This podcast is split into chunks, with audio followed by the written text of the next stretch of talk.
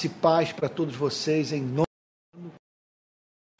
depois de um longo período de viagem, aqui me encontro na casa do meu querido médico. Vou até filmá-lo, doutor Manuel Ricardo, tá bom? Por respeito aqui. Ok. Meus irmãos queridos, mil perdões aí pela. Porque nós entramos aqui numa rede de Wi-Fi, mas apresentou algumas falhas, então estou entrando aqui pela rede de dados móveis do celular.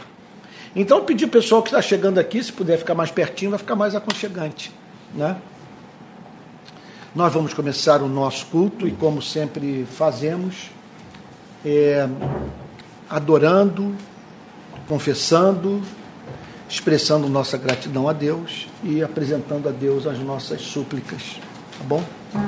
Então eu vou pedir para o meu filho Pedro para ele começar a nossa, o nosso culto fazendo uma oração Tá bom? Vou, deixa eu passar aqui para ele.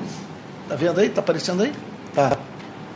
Então vou pedir para o Pedro orar e logo após nós passamos para a meditação na palavra de Deus.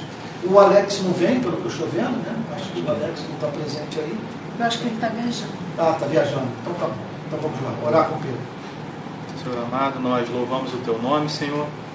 Agradecemos pelo retorno dos nossos encontros, Senhor. Somos muito gratos a Ti pelo que tu fez para conosco no ano passado.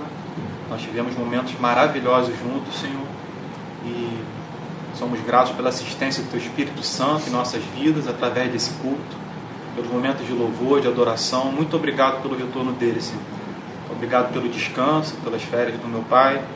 Obrigado porque foram férias abençoadas, onde houve um momento de lazer, houve um momento de adoração, momento de contemplação e podemos ficar em família, Senhor depois de anos bastante difíceis. Sim, Nós agradecemos pela tua misericórdia, tua graça sobre a vida de todos aqui presentes, Senhor, e todos os demais membros da RPI espalhados pelo Brasil e pelo mundo. Nós pedimos que o Senhor traga unção hoje na palavra, Amém. que o Senhor aqueça o nosso coração, que o Senhor também é, nos convença de pecado, que o Senhor nos atraia a Ti, Senhor, Amém. que o Senhor nos conceda uma medida maior do Seu Espírito Santo em nome de Jesus, assim pedimos, com perdão dos nossos pecados. Amém. Amém. Irmãos queridos, nós estamos hoje voltando de férias, então a pessoa que é responsável pelo Ministério de Louvor, o Alex, não está entre nós, então nós vamos passar logo para a palavra, nós não teremos louvor, o período de louvor nesse culto. Mas olha só, peço que todos entendam o seguinte: que isso não significa que você esteja privado do louvor. Então, se você está sentindo falta de, de, de, um momento de adoração a Deus por meio de música, de cântico, você pode fazê-lo, você pode ter esse momento após a meditação na palavra de Deus. Tá bom? Agora nós vamos passar para a meditação nas Escrituras, vamos orar novamente daqui a pouco, tá bom? E assim eu espero que você possa dizer que foi muito abençoado por Deus é, nesse domingo, tá bom? Um abraço lá para o Denis Cruz. Denis, é uma alegria ter a sua presença, você que é aí do Amazonas, de Manaus, está nos acompanhando fielmente domingo após domingo, não falta um culto. Que Deus te abençoe aí em Manaus, Denis. E a todos os demais irmãos que nos, que nos estão acompanhando das mais diferentes regiões do nosso país. Bom, eu vou pedir que todos abram a Bíblia no Evangelho de Mateus.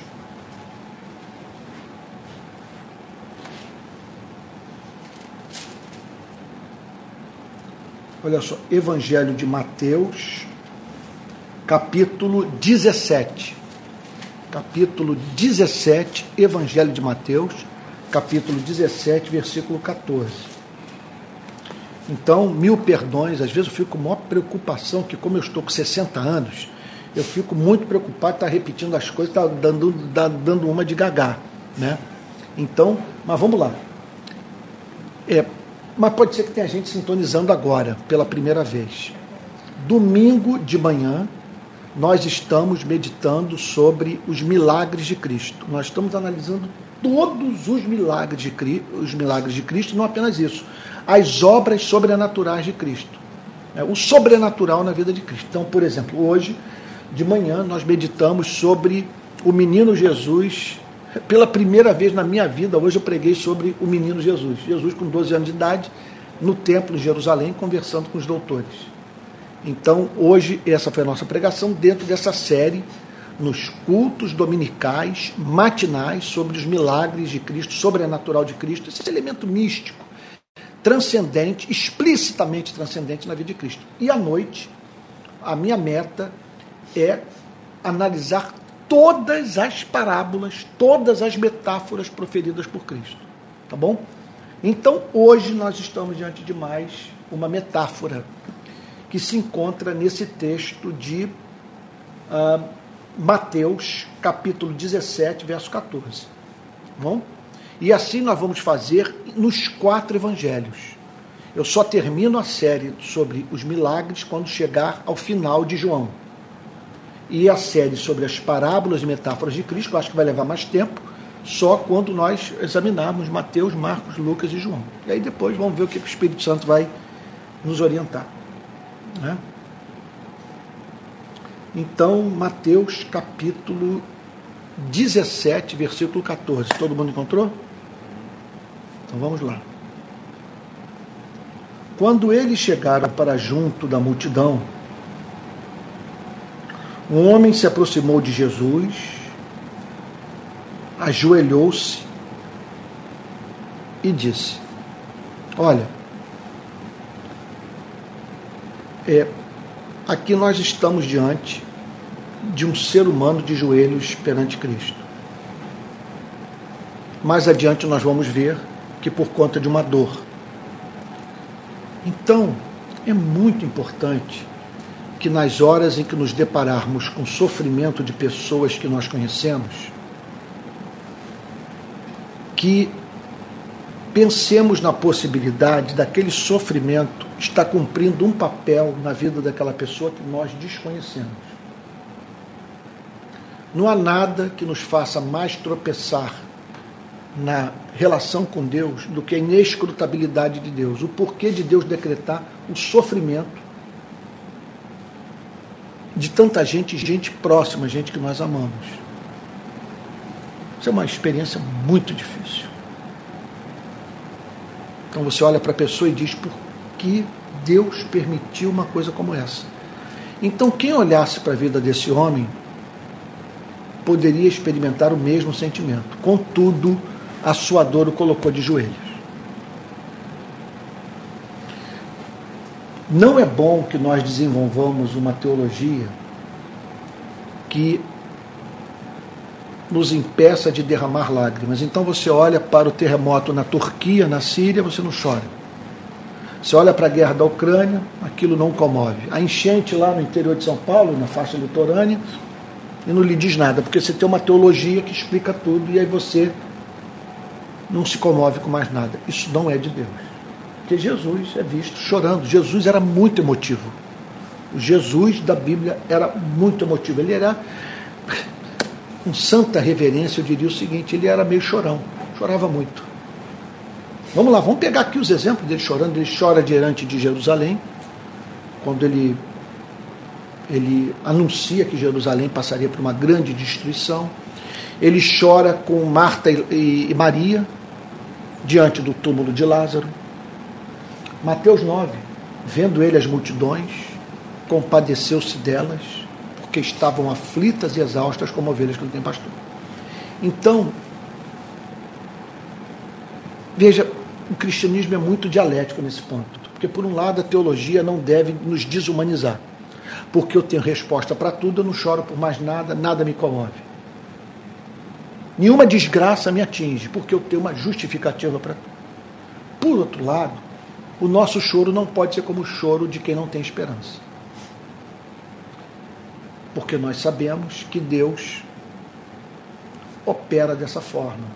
Lá estava aquele pai sofrendo um problema terrível, contudo, aquele, aquela mesma dor o colocou de joelhos. E eu vou lhes dizer uma coisa com muito temor. Assumindo diante de vocês a minha covardia, a minha limitação, a minha insegurança, a minha fraqueza.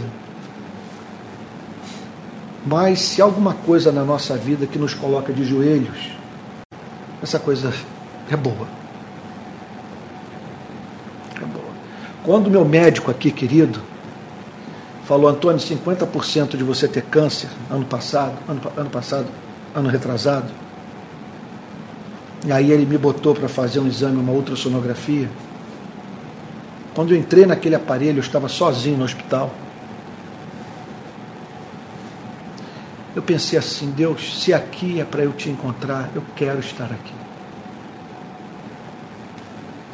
Se eu tenho que estar aqui no Hospital das Clínicas, nesse aparelho, Senhor, eu não quero estar em nenhum outro lugar. Eu quero estar em todos os lugares que eu posso encontrá-lo. Se o Senhor decretou que eu estivesse aqui, eu quero estar aqui. Então fala comigo.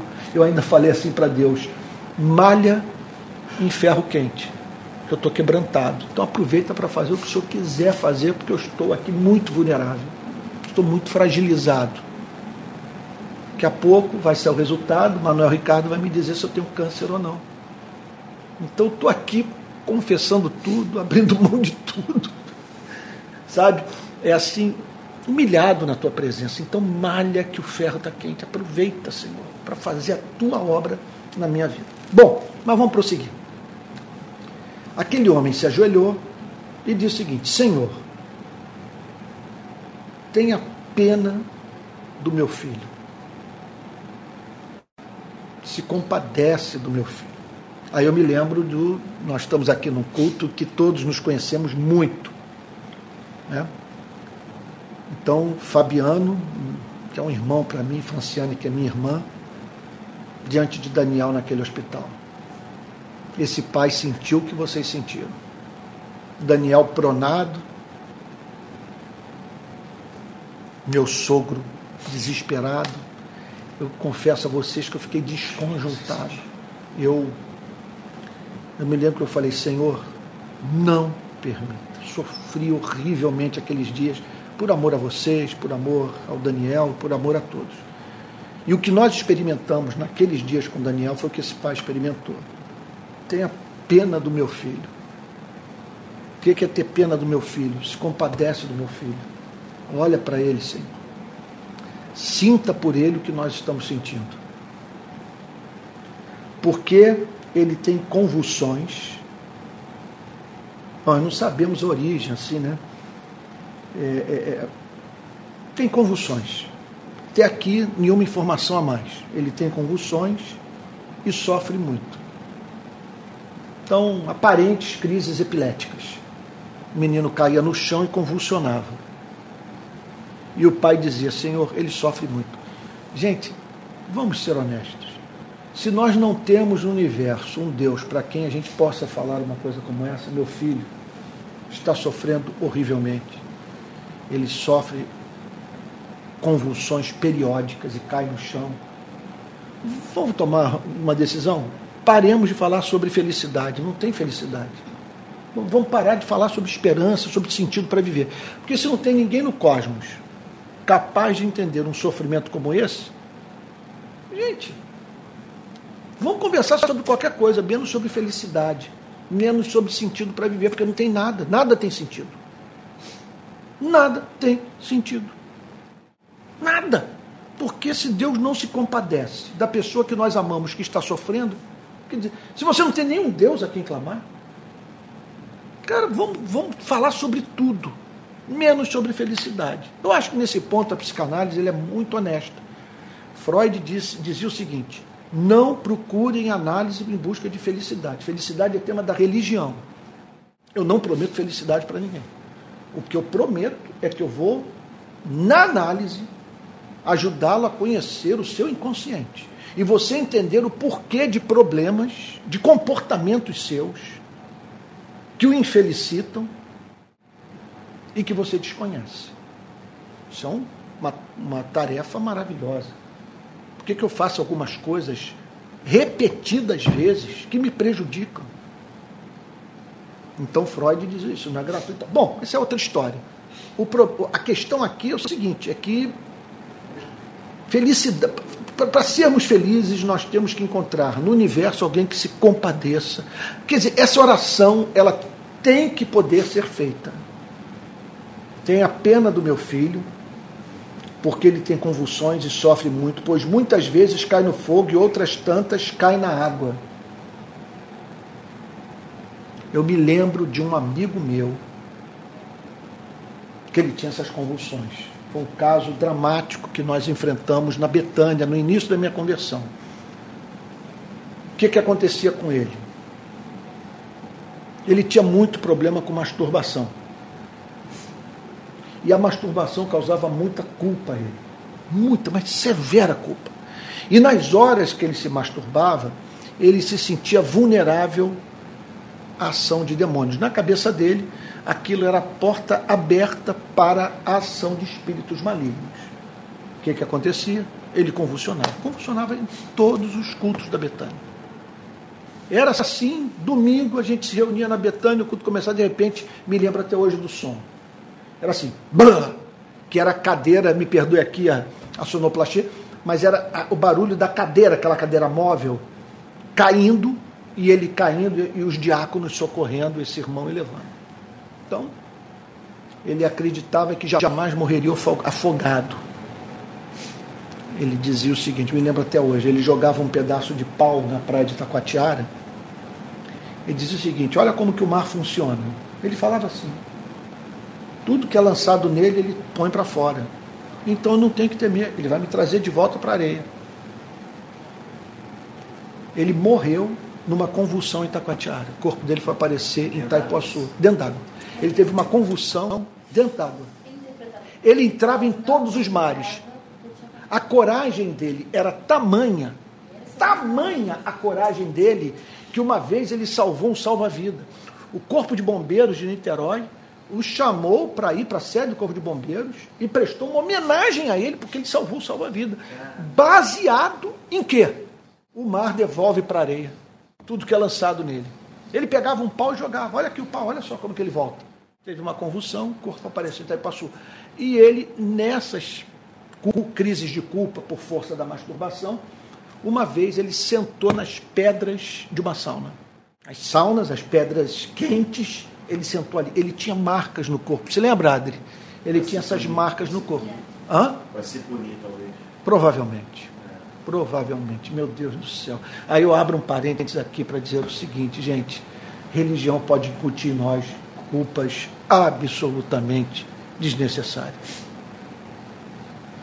E você simplesmente ser levado a acreditar num Deus punitivo e diante de uma fraqueza psicológica como essa, só Deus sabe o que, é que o levava àquela prática, você achar que Deus quer acabar com a sua vida e que a única forma de você então agradar a Deus é se queimando. Né? Bom, esse menino é dito aqui que ele convulsionava e muitas vezes caía no fogo e outras tantas na água. Né? O pai passa essa informação para Cristo.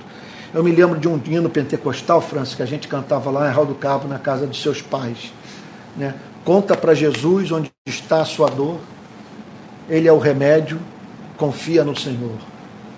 Não te desanimes com a sua cruz. O que tu precisas, conta para Jesus. Esse é o segredo da vida. Contar para Jesus. Esse pai fez isso. Apresentou uma, uma, uma, apresentou um relato conciso, objetivo do problema. Essa é a minha situação. O que possibilitou a anamnese ali do, do, do Senhor Jesus. Né? Ele foi claro. Mas aí vem um dado impressionante. Apresentei-o aos seus discípulos. Por que apresentei aos seus discípulos? Porque ouvi dizer que o Senhor opera milagres e eu procurei os seus discípulos na esperança de que as obras que o Senhor faz, a sua igreja é capaz de fazer. eu apresentei aos seus discípulos. Eu levei meu filho para ser curado pela sua igreja. Mas eles não puderam curá-lo. Bom, ele procurou a igreja. Nós não estamos aqui falando da irresponsabilidade de uma igreja botar na porta do seu templo que na quarta-feira à noite os milagres vão acontecer. Não é o que aconteceu. Tá? Os discípulos não estavam brincando com a vida alheia. Contudo, em razão da associação com Cristo, aquele pai foi levado a acreditar que a igreja poderia, em nome de Cristo, fazer alguma coisa pelo seu filho. E contudo, a igreja não pôde fazer nada. Note. Às vezes nós temos expectativas com relação à igreja que são muito cruéis. Você esperar que a igreja termine com a violência no Rio de Janeiro, isso é uma loucura, é um devaneio. Não há promessa para isso na Bíblia. Que a igreja instaure a paz no universo. Que a igreja resolva todos os problemas da economia. Então, às vezes, nós colocamos sobre a igreja um peso que a igreja não tem que carregar. Não deve carregar. E é, e é desonesto que tal seja feito. Porque não há nenhuma promessa, nesse sentido, nas Sagradas Escrituras, de que a igreja vai trazer o céu para a terra e que nós vamos viver, portanto, novos céus e nova terra nesse planeta como consequência de uma ação da igreja. Isso é um lado da história. E a igreja não pode assumir essa culpa. Então, Antônio, seu ministério é uma desgraça, porque você está, desde 2007, pregando contra a violência, fazendo manifestações em Copacabana, e nada mudou no Rio de Janeiro. Nada mudou no Rio de Janeiro. Agora, Quer dizer, eu não posso dizer, eu, eu acredito até que algumas vidas foram salvas. Mas eu não estou hoje, 15 anos depois do início da minha luta, eu não estou em condição de dizer, por causa dessa luta, a violência no Rio de Janeiro terminou, porque não terminou. Nada mudou. Nada mudou. Se alguém me perguntasse o que mudou, nada. Eu acredito isso sim. Que uma vida ou outra foi salva por conta dessas ações, que a coisa poderia ter sido pior. Mas resolver não resolvemos nada. Sabe? E eu confesso a vocês, eu não tenho promessa de Deus para isso. A Bíblia não ensina, a Bíblia não promete que a igreja, por ser igreja cheia do Espírito Santo, vai tornar uma sociedade totalmente justa. Então, muitas vezes a igreja leva uma culpa que ela não deveria usar, não deveria levar. Contudo, há coisas que a igreja pode e deve fazer. E a igreja tinha autoridade dada por Cristo para resolver esse problema. Esse problema a igreja podia resolver. Quando o pai procurou os discípulos, eles apresentaram à igreja aquilo que a igreja podia fazer pelo seu filho e por aquele pai. Apresentei-o aos seus discípulos, mas eles não puderam curá-lo. Jesus exclamou. E aqui Jesus, na sua humanidade, e nós temos que aprender com os evangelhos a não procurarmos ser mais santos do que Jesus, porque Jesus desabafa. Ó geração incrédula e perversa. Quando ele fala de geração, ele está falando sobre seres humanos. Ele está falando sobre uma geração ele está falando sobre a nossa espécie, ele está falando sobre os homens daqueles dias. E não há mínima dúvida que ele está falando sobre a espécie humana em geral. Ó geração incrédula e perversa. Por que incrédula e perversa? Porque é uma geração que não havia confiado, não havia crido, não havia chamado Deus de verdadeiro, quando Deus fez promessas aos seres humanos. E uma promessa é essa: que os discípulos teriam autoridade para pisar sobre serpentes e escorpiões. Que os, os discípulos tinham sido ungidos por Cristo para expelir demônios. Então, até quando estarei com vocês? Até quando estarei com vocês? Como interpretar uma declaração como essa? O que, que Jesus está dizendo? É interessante isso, meu Deus do céu. Nós não podemos desumanizar a Jesus. Na sua humanidade, ele está dizendo o seguinte, né? Até quando eu terei que manter convívio com gente que nega a fé, que não confia em Deus, que não crê na palavra de Deus? Aqui é Jesus, na sua humanidade, fazendo um desabafo, apresentando o seu desapontamento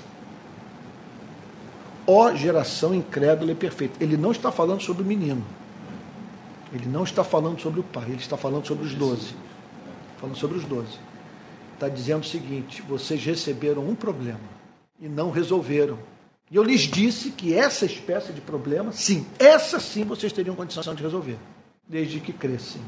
Ó geração, diz o texto, ó geração incrédula e perversa, até quando estarei com vocês? o convívio de Cristo com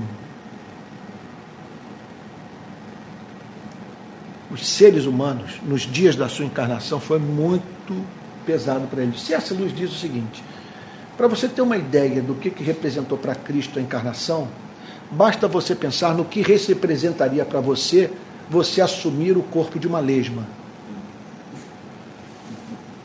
Então ele assume a forma humana e tem que conviver nesse planeta.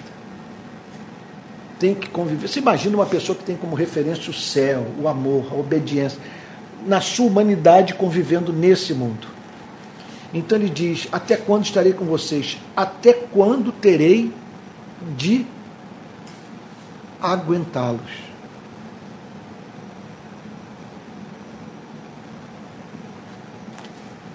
Às vezes eu vejo no trabalho missionário na favela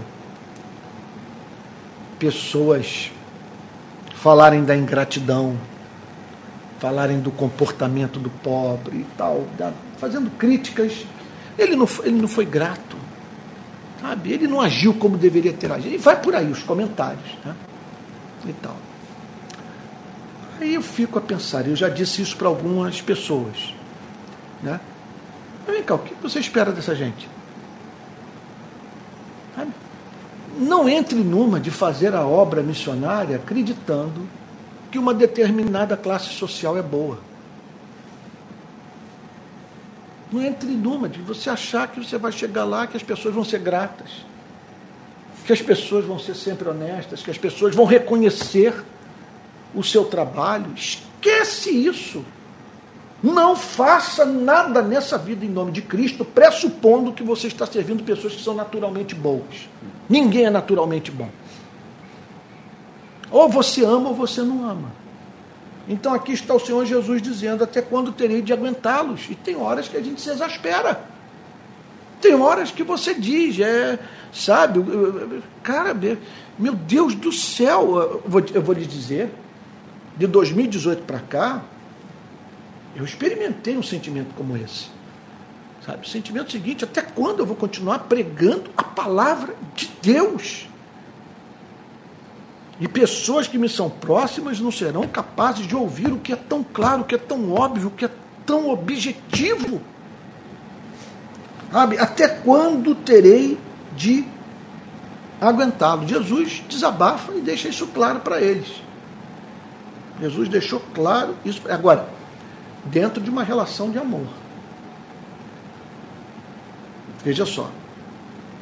Uma coisa é um desabafo como esse inserido numa relação de ódio. Outra coisa é o seguinte: está pressuposto o amor na minha relação com vocês. Eu os amo, mas o meu amor não impede de considerá-los com o seu comportamento um peso. Um peso. Então não há pecado em você fazer um desabafo como esse, porque amar ser humano não é fácil. Aqui está o Filho de Deus dizendo para os seus discípulos: é penoso o convívio com vocês. Então, o que, que justifica a nossa ação no mundo? Eu, eu, vou lhes dizer, com 60 anos de vida, 40 de ministério. Desde os meus 20 anos eu sirvo a Deus na sua igreja. Você trabalhar esperando retorno, esperando gratidão, sabe? Esperando que as pessoas vão entender o que você faz, esperando lealdade. E esquece. Você, você tem que botar na sua cabeça que o chamado é para servir seres reais e seres que são capazes de comportamento surpreendente. Comportamento que o fere, que o decepcione e que dá a você vontade e que faz com que você tenha vontade de largar tudo. Então, até quando terei de aguentá-los?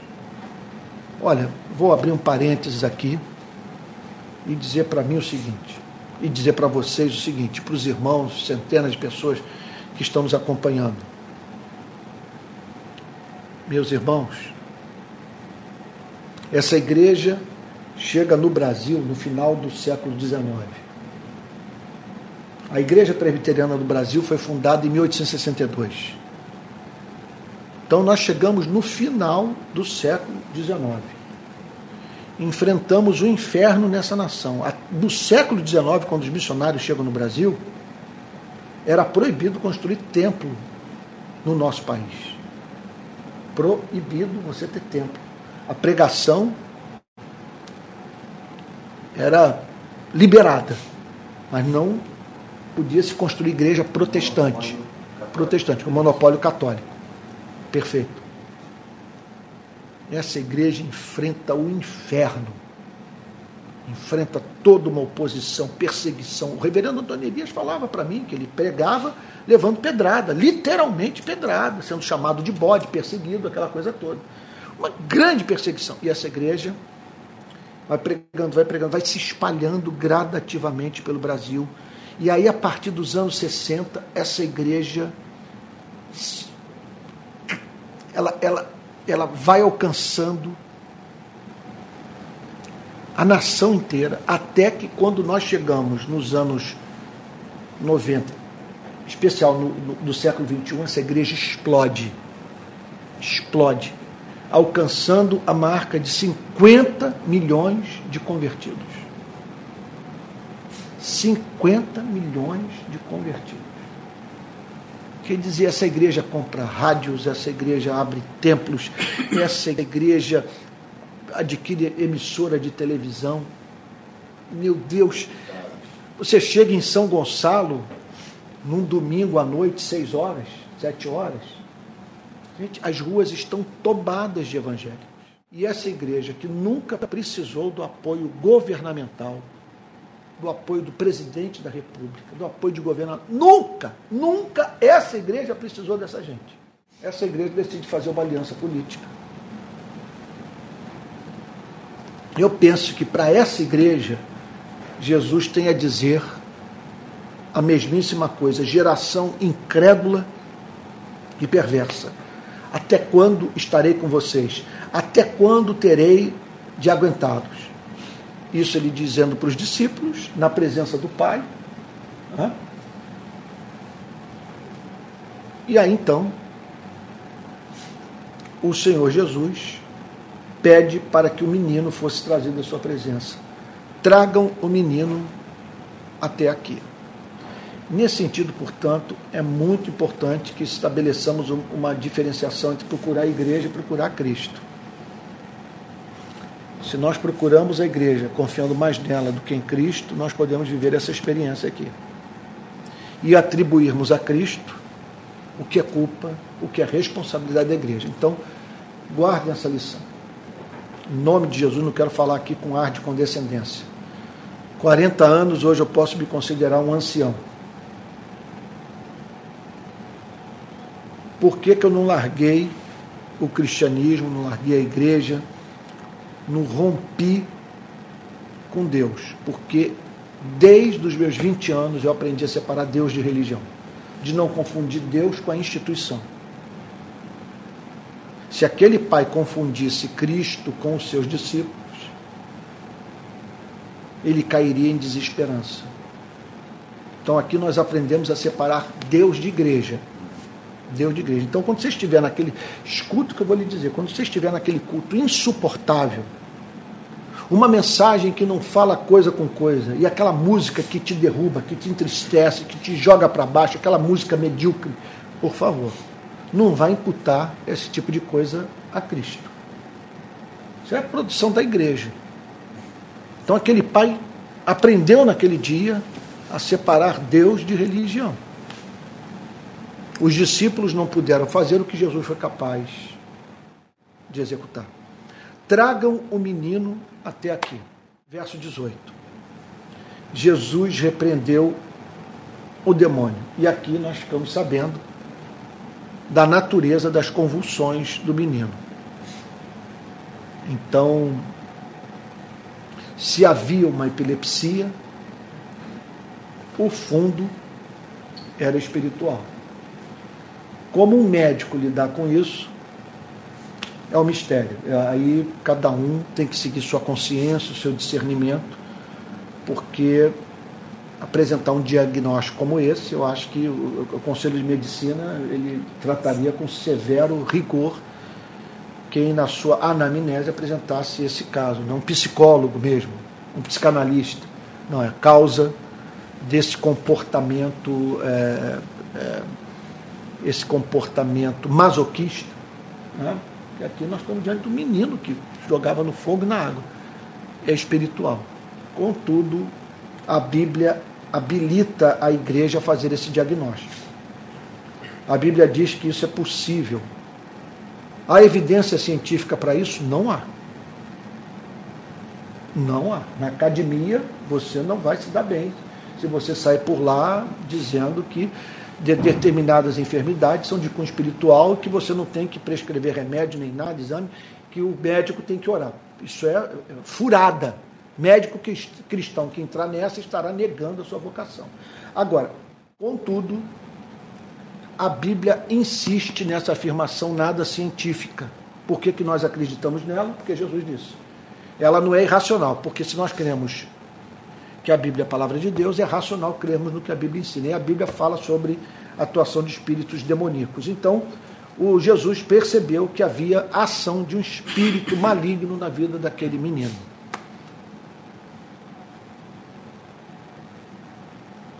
Eu não acredito que a meta do espírito maligno era queimar o menino, jogar o menino na água. Eu concordo com aquele diagnóstico feito por C.S. Lewis na sua famosa obra é, Cartas do Diabo para o seu aprendiz. A meta do diabo não é levá-lo para um caminho ou para o outro na sua orientação sexual. Não é torná-lo um devasso, tornado polígamo, homossexual, um heterossexual depravado. Esquece isso. A meta do diabo é afastá-lo de Deus. Para alguns, a, você se tornar devasso nessa área não funciona. Pode tornar até a pessoa mais dependente de Cristo. Às vezes, a melhor coisa que o diabo pode fazer, no ponto de vista de alcançar os seus metas, é transformar o cara num presbítero, num diácono, numa pessoa respeitável. Ele não fuma, ele não joga, ele não bebe, ele é casto. Está me vindo uma palavra aqui que não é digna. Mas é um infeliz, é um cretino, é um traíra. Não dá para confiar nele. Eu não me abriria com esse filho do diabo, mas nem amarrado, nem, nem com uma pistola na minha cabeça. Por quê? Ele é justo, ele é casto, ele dá o dízimo, ele vai à oração, mas é um androide, ele não tem alma, ele não se compadece de ninguém, ele perdeu o ser. E aqui então a obra foi essa. Vamos atuar dessa maneira na vida desse menino, né? a fim de afastar a família, todo mundo de Deus. Criar um ressentimento em relação a Deus. Causar incredulidade generalizada. E associado a isso, desmascarar a igreja. Né? Jesus repreendeu o demônio e este saiu do menino. O que, que é repreender o demônio? Emerson sabe disso. Como policial, você sabe o que, que é uma pessoa se sujeitar à sua autoridade. Por que se sujeita à sua autoridade? Porque tem medo de você. E é claro que nós precisamos na sociedade de alguém que infringe esse medo, porque senão você não tem lei a ser cumprida. Tá? Me lembro que eu participei de um debate na UFRJ, que alguém falou que a polícia militar tinha que acabar, você não tinha que ter mais polícia no mundo. Aí eu falei para o estudante lá de sociologia, de ciência política lá da UFRJ, eu falei, eu gostaria de ter esse otimismo com relação ao ser humano. De crer no ser humano a ponto de acreditar que é possível vivermos em sociedade sem polícia. Esquece. A natureza humana não dá conta de um mundo sem polícia. Então, Jesus usou da autoridade. Alguém vai ocupar esse espaço. Perfeito. Essa é a análise que os maiores sociólogos que eu conheço fazem. Se não houver uma autoridade, alguém vai ocupar aquele espaço. Alguém vai exercer aquela autoridade. Então, é perfeito o que você falou, Fabiano. Então Jesus usou da autoridade. De que autoridade? Autoridade de fazer demônio, vamos assim dizer, usando o linguajar da rua, ficar pianinho.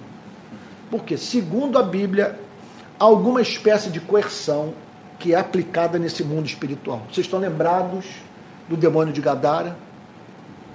Viestes atormentar-nos antes do tempo. O que isso significa? Eu ignoro mas é alguma espécie de medo que é comunicado por Cristo no mundo espiritual. E o que essa passagem pressupõe é o seguinte: essa autoridade a igreja tem. A igreja não tem a autoridade dada por Cristo de transformar, por exemplo, o Rio de Janeiro numa nova Jerusalém. Esquece isso, não tem promessa para isso. Não tem promessa de que, mediante a nossa ação, nós vamos transformar o Rio de Janeiro, sabe, numa van premier do céu. Pode ser que, em momento de avivamento e tal, a ação da igreja seja uma coisa tão extraordinária que haja impactos sociais nas mais diferentes áreas de uma determinada cidade. Mas a Bíblia, no meu modo de ver, não nos dá. Os pós-milenistas até acreditam nisso. Eles acreditam que é pela, ação da igreja o milênio será estabelecido. Eu gostaria de ser pós-milenista, de acreditar nisso. Jonathan Edwards acreditava nisso. Que mediante a ação da igreja, nós inauguraríamos o milênio nesse planeta. Mil anos de, paz, de, de coisa de. Não de perfeição, mas de um mundo completamente diferente por conta da influência da igreja. Não vou condenar esses irmãos. Eu gostaria de ter essa fé. Eu não tenho. Agora, algumas coisas que nós podemos fazer. E a Bíblia diz que nós temos autoridade sobre esse mundo espiritual do mal, que esse mundo espiritual do mal tem que se sujeitar à autoridade da igreja, autoridade conferida por Cristo. Então, este repreendeu o demônio, fez o que os discípulos deveriam fazer e por fé e por incredulidade. Olha quanta coisa que nós deixamos de fazer na vida por incredulidade incredulidade. Jesus repreendeu o demônio e este saiu do menino. E desde aquela hora o menino ficou curado. Dá a impressão que o tormento daquele menino era um tormento constante, não era uma coisa ciclotímica, sabe, Anel Ricardo? Não era uma coisa. Porque eles observaram que a mudança tinha ocorrido. Então era uma figura atormentada e eles perceberam que houve uma mudança imediata na vida do menino. Então diz o texto que desde aquela hora o menino foi curado. Você imagine o que aquilo que representou para o pai. O impacto daquilo tudo na vida daquela família. Aí eu faço uma pergunta altissimamente complexa para vocês. A partir daquele ponto, ao lançar um olhar retrospectivo sobre sua vida, olhar para o passado, o pai pôde dar graças por tudo que viveu, por todo o sofrimento que ele experimentou.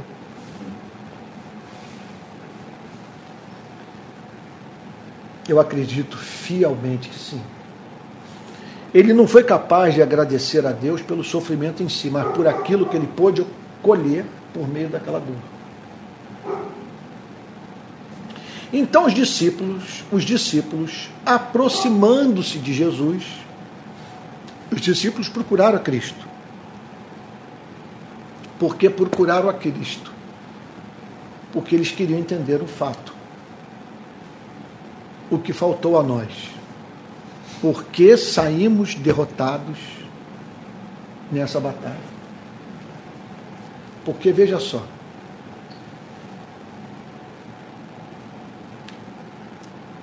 se de fato há castas, espíritos demoníacos, ação de demônios que a igreja não pode enfrentar, nós temos que abandonar de vez a esperança de evangelizar o mundo. Nós temos que abandonar de vez a, soberania de Deus sobre os espíritos malignos. Porque se a resposta é há espíritos que nós não conseguimos expulsar, repreender, que há barreiras espirituais que a igreja não pode vencer, vamos esquecer isso. A ideia de que nós que as portas do inferno não prevalecerão contra a igreja. Observe o que Jesus disse: as portas do inferno não, não vão prevalecer. Não é que o inferno está querendo arrombar a porta para entrar na igreja. Não, ele está dizendo o seguinte: que as portas do inferno não vão prevalecer que não haverá nada hermeticamente fechado a ponto da igreja não poder avançar e cumprir o chamado de Deus. Então, os discípulos, diante daquele quadro, Jesus resolvendo rapidamente, de modo súbito, aquele problema, restaurando a saúde do menino e o fracasso da igreja, os discípulos, aproximando-se de Jesus, perguntaram em particular: então, eles chamam Jesus no canto e fazem a seguinte pergunta: por que motivo nós não podemos expulsá-lo? Veja, eu não tenho que fazer uma, essa pergunta, a seguinte pergunta para Cristo: por que motivo é, o Brasil hoje não é um país socialmente justo? Veja, tem perguntas que eu não posso fazer, culpas que eu não posso assumir. Senão nós teríamos que dizer que o ministério de Cristo, o ministério dos apóstolos, foi um fracasso, porque não mudou. Jesus morre e está lá o Império Romano. Todos, a geração de apóstolos também perece e continua aquele império intacto. E o regime da escravidão, e a opressão da mulher, a luta dos gladiadores. Agora, nessa viagem, passamos por, lá por, pelo Coliseu, passamos por uma, uma arena romana numa cidade espanhola chamada Mérida. Tá, tudo aquilo durante a geração dos apóstolos. A luta de gladiadores, aquela obscenidade, obscenidade. Nós chegamos naquelas arenas e falamos, como que isso pode acontecer? Né? Então, nada disso mudou. Né? É, tudo, nada mudou. Agora, essa pergunta sim perguntas que nós podemos fazer é a seguinte: Senhor, por que, que um político profissional nos dividiu? Ou por que nós deixamos que um político profissional nos dividisse?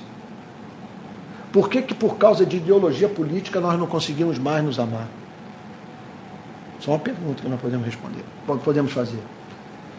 Senhor, por que a igreja fez tanta gente tropeçar nesse país? Com seu mau testemunho. São muitas perguntas que nós podemos fazer. E, e entre elas essa. Por que motivo nós não pudemos expulsá-lo? Por que faltou essa autoridade? Jesus respondeu: por causa da pequenez da fé que vocês têm. Jesus está dizendo o seguinte: vocês estavam indo muito bem, até que se depararam com um caso que vocês, no fundo, formularam a seguinte afirmação: Isso aqui nem Deus pode resolver. Ninguém dá conta de uma situação como essa. O quadro, se você me perguntasse, o quadro do menino representou um desafio à fé. Se vocês me perguntassem se você já viveu essa experiência, sim. E eu posso dizer onde e com quem. Nada na minha vida gerou mais ceticismo quanto à possibilidade de um ser humano ser transformado do que a minha relação com os usuários de crack das favelas do Rio de Janeiro. De você olhar para a situação e falar: Deus, qual é a esperança desses homens mudarem de vida?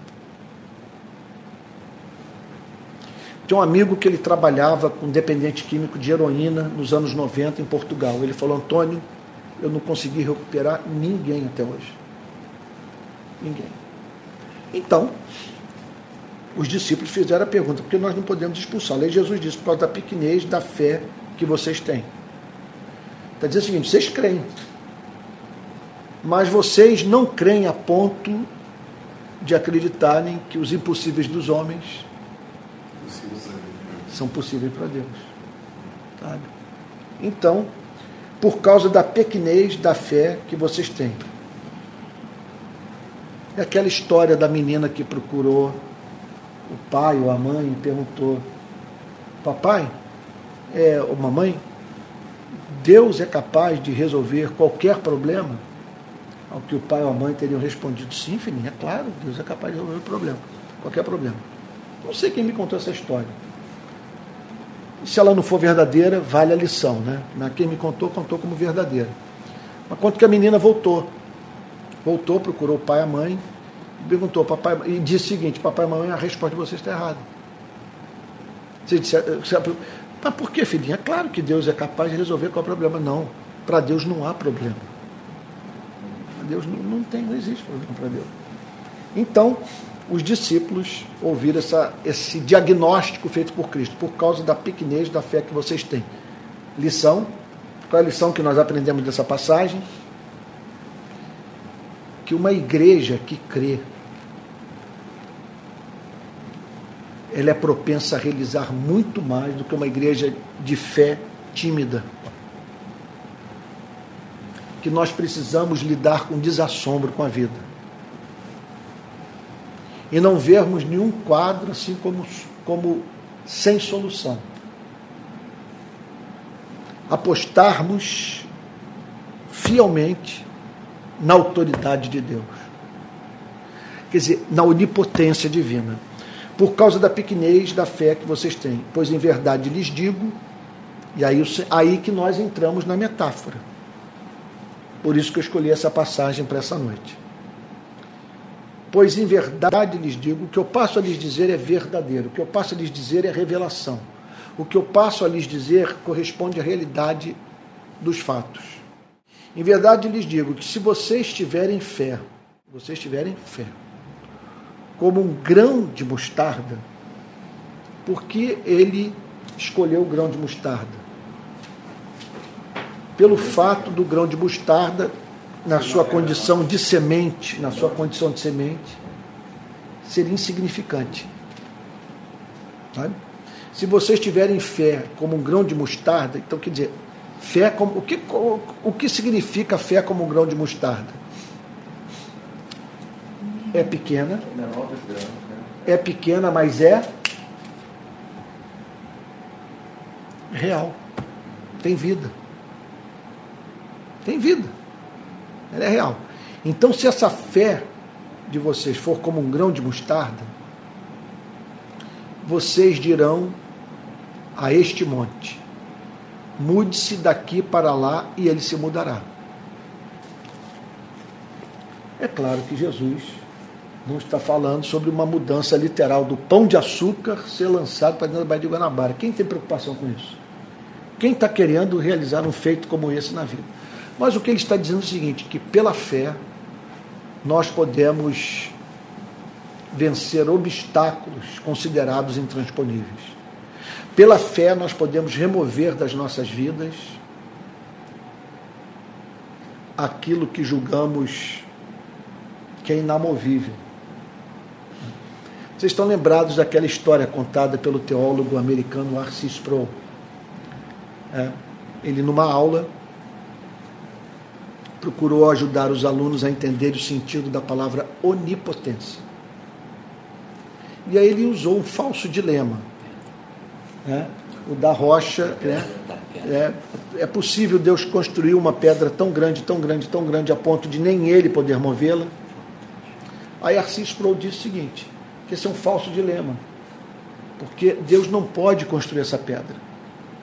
Uma vez que ele não pode fazer nada que escape ao seu controle. O sentido da palavra onipotência significa completo controle sobre aquilo que ele criou. Então é o que o Senhor Jesus está dizendo aqui. Olha só. Se vocês disserem este monte, mude-se para lá, ele se mudará. Ou seja, o seguinte: se no trabalho missionário de vocês, no afã de servirem a Deus e libertarem pessoas, vocês se depararem com alguma coisa que se lhes afigure como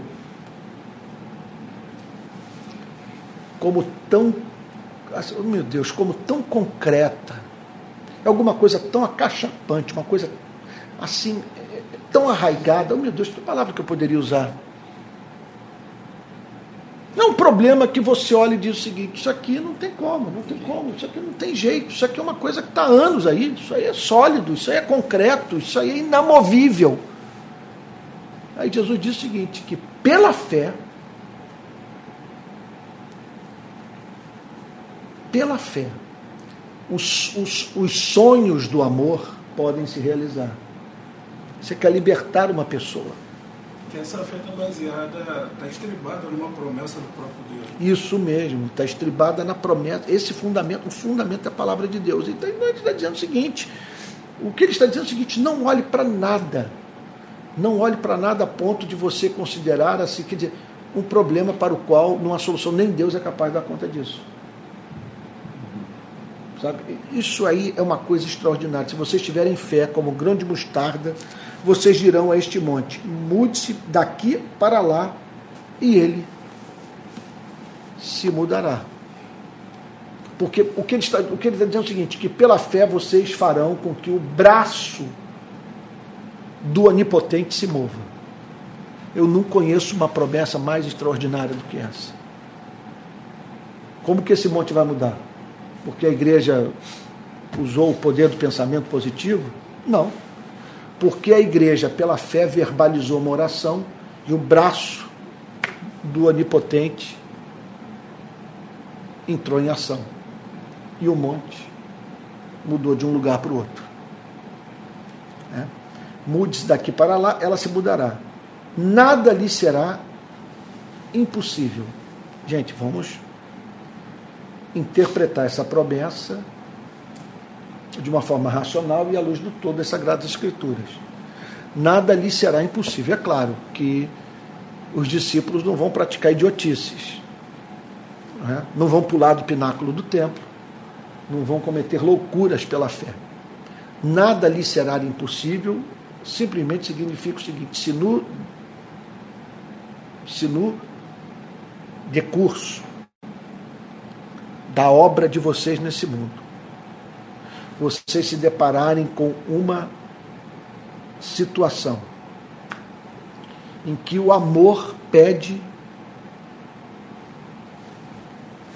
que algo seja feito, que excede a capacidade de vocês. E assim, vocês elevarem a Deus a sua súplica,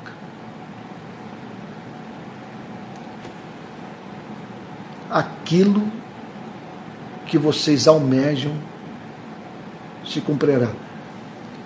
Ou seja, vocês farão o braço de Deus se mover. Nada lhe será impossível. É uma promessa fantástica. Nada lhe será impossível, porque eu estou lhes dando autoridade para que, pela fé, pela fé, vocês operem o impossível na vida das pessoas. Isso é, isso é maravilhoso, porque é claro que tem um lado pessoal. Eu tenho que pensar isso do ponto de vista dos meus problemas, das minhas tentações, das minhas fraquezas morais, dos meus dramas íntimos. Eu tenho que pensar nisso. Tenho que pensar nisso e acreditar. Eu tenho que pensar no meu casamento, no meu trabalho, numa série de áreas da minha vida. Mas o contexto aqui exige pelo menos aqui, que a aplicação primária dessa declaração é missionária. Quer dizer, no processo, no seu trabalho evangelístico, a igreja se depara com alguma coisa que, humanamente falando, é impossível dessa igreja, dessa mesma igreja fazer. O que Jesus diz é o seguinte: que os sonhos que a igreja é, é capaz de criar, os sonhos do amor, que nas ocasiões em que esses mesmos sonhos se depararem com barreiras consideradas intransponíveis, pela fé, a igreja pode contar com a parceria divina. E que Deus, em parceria com ela, vai demover aquele obstáculo que a impede de libertar pessoas, de fazer com que pessoas sejam libertas dos seus males. Mas aí aqui é uma palavra entre colchetes, eu tenho como palavra de Deus, porque essa mesma passagem aparece em outros textos. Né? Então nós vemos essa mesma afirmação de Cristo. Olha aqui, Evangelho de Marcos, capítulo 9. Olha aqui. Evangelho de Marcos, capítulo 9. Olha só. No Evangelho de Marcos, no capítulo 9, essa mesma declaração não está em colchete. Então, o dito, ele é inspirado, é um registro de algo que Cristo declarou. Né? Então, está em alguns manuscritos, em outros não. Mas o certo é o seguinte, que é a palavra de Deus. Então Jesus vira-se para os seus discípulos, é, oh meu Deus, tá aqui, e diz: esse tipo de demônio só pode ser expulso por meio de oração e jejum. Né? O que significa o seguinte: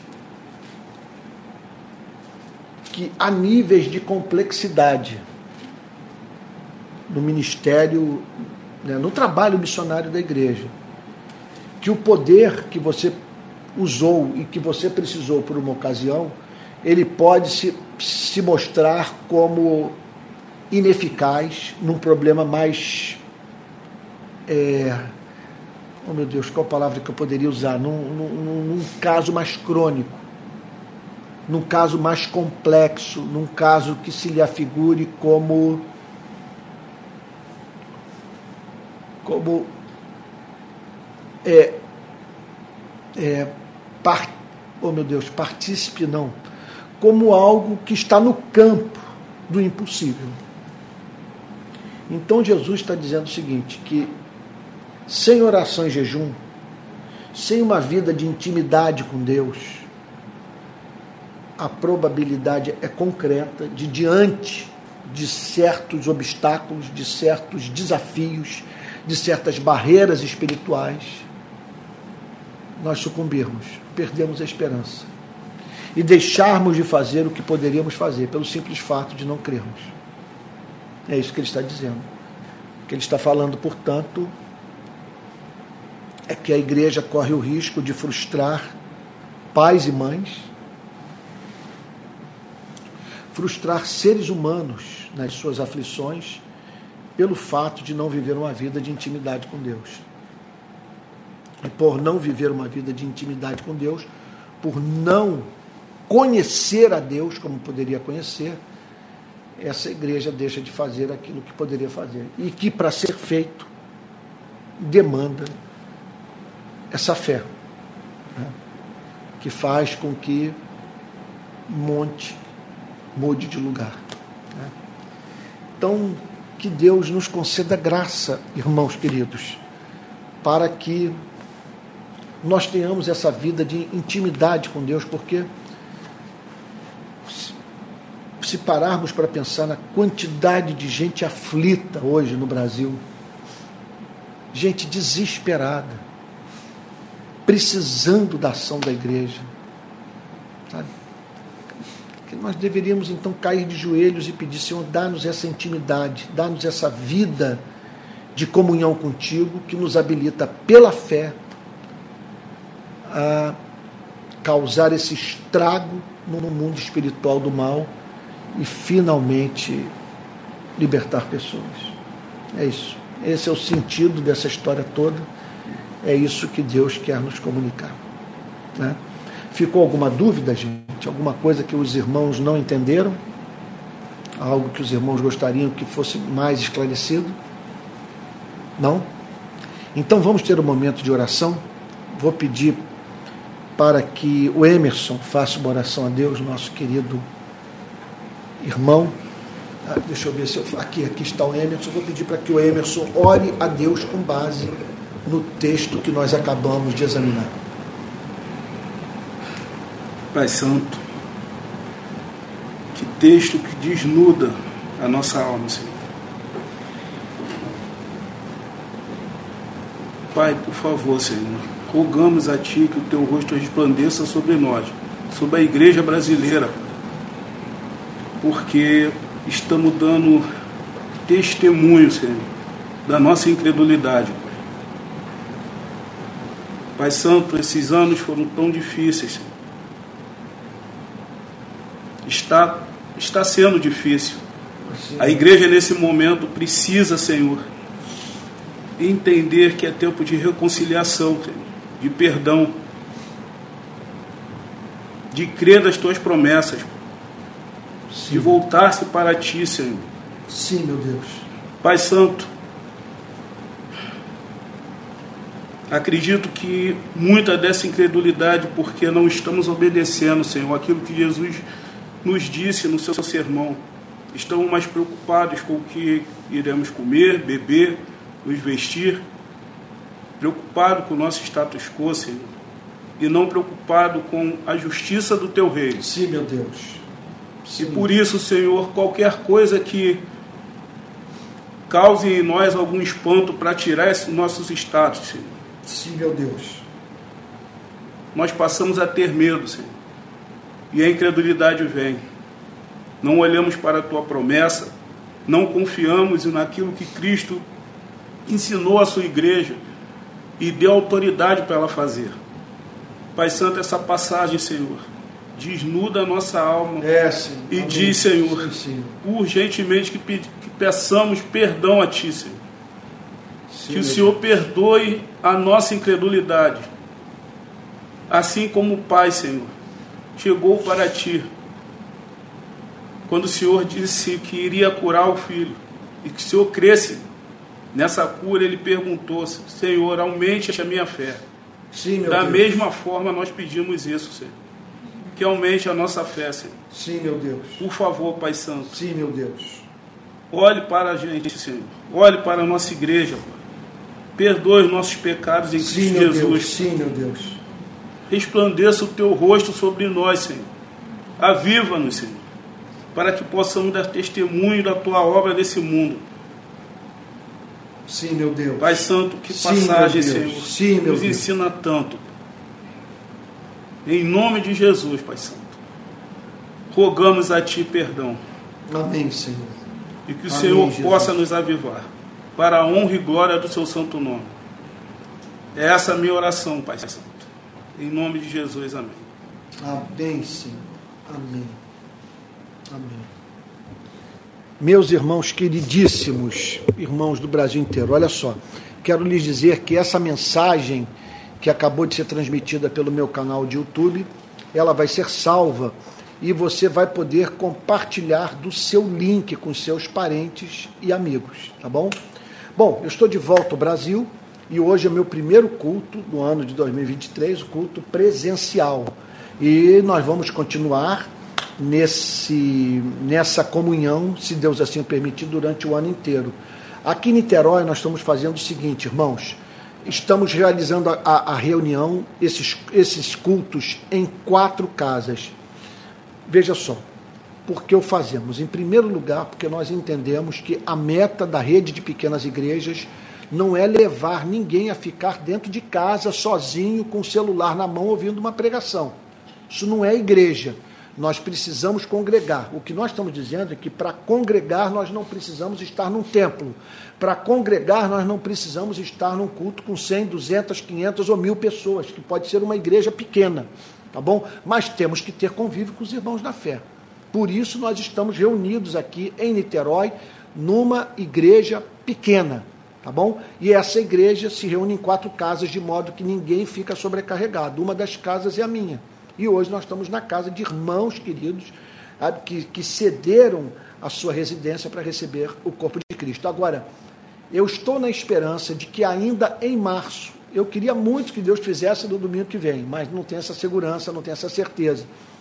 A partir desse mês, nós vamos passar a congregar no domingo de manhã. Domingo de manhã, mas numa concentração maior, com mais pessoas. Não, é, não há contradição nisso, porque a proposta inicial da rede Pequenas Igrejas é de a vida da igreja pulsar nas pequenas igrejas. Nas pequenas igrejas nós vamos ter amor, nós vamos ter comunhão, nós vamos ter aconselhamento, nós vamos ter socorro aos necessitados, tudo vai ser ali, na pequena igreja. Nós estamos vivendo isso aqui em Niterói. Nós temos um grupo de WhatsApp, nós estamos juntos. Por exemplo, hoje nós sabemos quem faltou a esse culto. Nós sabemos. É impossível uma pessoa ficar aqui um mês sem vir, sem que tomemos consciência da sua ausência. Então, nós estamos aqui alcançando a meta da igreja orgânica, da igreja na qual as pessoas se conhecem se amam, tá bom? Mas nós queremos, nós almejamos é aquele culto em que as pequenas igrejas do Rio de Janeiro têm a possibilidade, têm a oportunidade de estarem juntas. E isso nós vamos tentar no domingo de manhã. Então, nós estamos nesse momento, eu peço oração de todos, conversando com uma igreja do Rio de Janeiro, e é, o conselho dessa igreja, juntamente com seu pastor, ficaram de nos dar uma resposta para nós usarmos as dependências dessa igreja a partir do domingo que vem. Nós não sabemos se vai ser no domingo que vem, nem sabemos se vai ser algum domingo. Se essa igreja vai atender o nosso apelo. Né? Agora, uma coisa é certa, nós vamos encontrar um espaço no Rio de Janeiro para congregarmos. E aí o que, que nós vamos ter ali? Nós não vamos ter uma igreja, nós vamos ter um ponto de pregação. As igrejas funcionam nas pequenas igrejas. Ali sim, nós vamos ter um culto, vai ter louvor, vai ter a ministração da palavra, vai ter oração, classes de escola dominical, nós vamos ter tudo. Ali, naquele culto. Mas não dando a ninguém a esperança de buscar encontrar ali o que só pode ser encontrado na pequena igreja. Tá bom? E assim nós diluímos o trabalho. Não tem um pastor, por exemplo, olha, eu estou aqui com. estou sem centão. Você não tem ideia do que, que é. Olha, eu vou até dar aqui, usar como exemplo o Manuel Ricardo, meu querido médico. Você imagine, Manuel Ricardo, se você tivesse que participar dos aniversários dos seus pacientes, casamento de paciente. Se você tivesse é, que a relação transcendesse o, transcendesse o consultório. Não ia ter tempo. Você não, ia, você não vive, não vive. Quando você tem uma igreja com mil pessoas, é, é, é, a vida do pastor vira um inferno. Porque é muita, é muito encontro, é muita reunião, é muita demanda. Eu conheço todos os CTIs do Rio de Janeiro, todos os hospitais, todos os cemitérios. Então, eu, eu, o, o que nós estamos apostando é o seguinte: que essa coisa tem que ser diluída, isso ser tarefa das pequenas igrejas, e ali nós termos aquilo que a grande igreja nunca vai oferecer. Uma das grandes frustrações que eu tive no meu, no meu ministério, como pastor de uma igreja nos moldes clássicos, foi o seguinte: da pessoa desaparecer, ninguém dar conta, nem eu. E depois esse sujeito reaparece na igreja dizendo: Olha, eu estou vindo aqui de um tratamento de câncer, meu filho quase morreu, eu me separei. Mas que é isso? Ninguém me falou, ninguém soube. Nessas horas em que nós vivemos isso, me dava um sentimento assim de desonestidade, de falar, cara, isso é desonesto. Isso não poderia ser assim. Essa pessoa, irmã em Cristo, ela sumiu e ninguém soube. Na pequena igreja, isso é impossível, sabe? Então, e aí, aí alguém pode perguntar, mas como é que fica a evangelização? Pela multiplicação das pequenas igrejas. Elas se espalhando por aí. Tá bom? Sim, vamos vai ser de manhã uma grande reunião num templo cristão no Rio de Janeiro. Tá bom? À noite aqui. Então nós não vamos abrir mão disso aqui. Aliás, se abrirmos mão disso aqui, aqui no Rio de, aqui no Rio de Janeiro, Nós estamos simplesmente dizendo o seguinte, que nós não acreditamos no que estamos pregando. E você vai treinar pessoas para aconselhamento. Isso, isso, isso, isso. Isso. A ideia é o seguinte, que cada núcleo desse nós vamos ter quem cuide da vida da igreja, quem esteja à frente. E essas igrejas vão variar de tamanho, algumas podem ser um pouco maiores do que outras e tal. Isso vai depender muito da realidade de cada localidade. Sabe? Mas em todas elas, o que é invariável. Porque vamos lá, para ser igreja você tem que ter ministração do batismo, do sacramento. Batismo, ceia, pregação da palavra, você tem que ter diácono, você tem que ter presbítero. Não significa que você tem que usar esses nomes, mas você tem que ter quem cuide do povo, quem exerça uma espécie de cuidado pastoral na igreja e quem cuide dos pobres, que é o diácono. Então vamos lá, o que mais? Essa igreja tem que pregar o evangelho, né? E tal, é isso. Não é, a coisa não é complexa, a coisa é muito simples. Então, eu, eu vou lhes dizer, eu vou ser franco com todos vocês. Eu não vou jamais combater o modelo antigo, modelo do qual eu fiz parte, mas eu não quero mais ele para mim. Eu não quero mais ele para mim. Eu não quero mais aquela multidão, aquela coisa toda que impressiona, mas é, você pode ter até ter a multidão, mas com todos sabedores do fato que ali é apenas um encontro, um grande encontro, nada mais do que isso. Porque você não pode esperar naquele culto de domingo que você só vai ter na igreja verdadeira. Né? É isso. Então, é esse tipo de coisa. Então, irmãos queridos, olha só, quero lhes dizer que essa é uma semana muito importante, que nós vamos definir. É, esse é um ano central, porque é o ano que nós vamos começar a correr o Brasil, preparar os nossos líderes, é, organizar as pequenas igrejas nas mais diferentes cidades da nossa nação. Quem sabe até um dia em países de língua portuguesa, até em Portugal, em Moçambique, sabe, em Angola, entre outros países mais. Então peço que todos orem por isso. Bom, gente, nós já estamos no momento que precisamos da ajuda financeira dos membros. Você não é obrigado a dar oferta nem nada, mas se você puder nos ajudar, isso vai viabilizar muita coisa. Nesse momento, nós temos que contratar pessoas para me ajudarem no trabalho pastoral, especialmente começando agora as reuniões no Rio. Nós já temos tesoureiro, nós já temos contador, já temos despesas, despesas com transmissão e talvez, começando o culto aqui no Rio, outras despesas mais. Como também é, os cultos dominicais pela manhã, que deverão começar em outras cidades, tá bom? Então, se você quiser ajudar, se, essa for, se esse for desejo do seu coração, nós temos um Pix, que é o pixrpi22.gmail.com. Se você depositar a sua oferta nesse Pix, ela vai cair na conta da rede de pequenas igrejas. pixrpi22.gmail.com. Tá bom? Olha, é, Nessa mensagem você tem links de cursos que nós estamos oferecendo, a Escola de Discípulos, o curso sobre cristianismo e política, e quero lembrar a todos que o nosso principal meio de comunicação interna é o Telegram. Se você quer receber informação da rede de pequenas igrejas, entre no nosso Telegram, o, o link estará à sua disposição afim, assim que terminar a transmissão desse culto. Tá bom? Gente querida, agora olha só o que, que vai rolar aqui. Nós vamos terminar o culto, nós vamos ter comunhão. Já tem um lanchinho, olha aqui, olha. Vai ter um lanchinho, tá bom? Aí, estão faltando estão faltando membros aqui. É, é, é o final do, do, do, feriado de carnaval. Acredito que semana que vem todos estarão presentes. Tá bom? Então é isso. Vamos receber a benção apostólica? Vamos lá?